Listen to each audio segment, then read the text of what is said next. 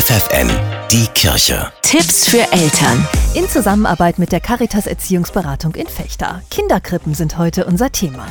Manche nehmen Säuglinge bereits ab drei Monaten in ihre Obhut. Lieber haben es die Erzieher jedoch, wenn frühestens ab einem halben Jahr das Kind in die Gruppe kommt. Ursula Landfermann von der Caritas Erziehungsberatungsstelle Fechter.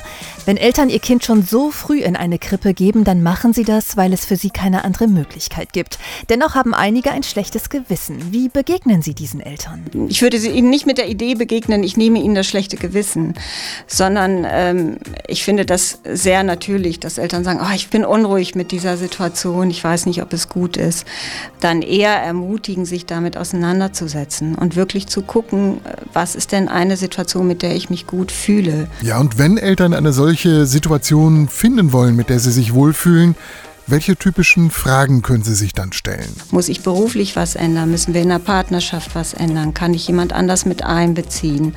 Muss ich von der Unterbringung her gucken? Ist das so, dass ich sagen kann, okay, da geht es meinem Kind gut? Aber eigentlich gibt es ja auch gar keinen Grund für ein schlechtes Gewissen. Krippen sind ja heute Normalität. Dass Kinder früh in Fremdunterbringung gehen, das ist einfach eine Realität, mit der wir uns auseinandersetzen müssen. Und wir müssen den Blick dahin richten, dass die möglichst gut untergebracht werden. Möglichst gut, was heißt das? Dass die Menschen, die dafür zuständig sind, wirklich in die Lage versetzt werden, jedes Kind individuell zu sehen. Vielen Dank. Das war Ursula Landfermann von der Caritas Erziehungsberatungsstelle Fechter. FFN, die Kirche. Tipps für Eltern.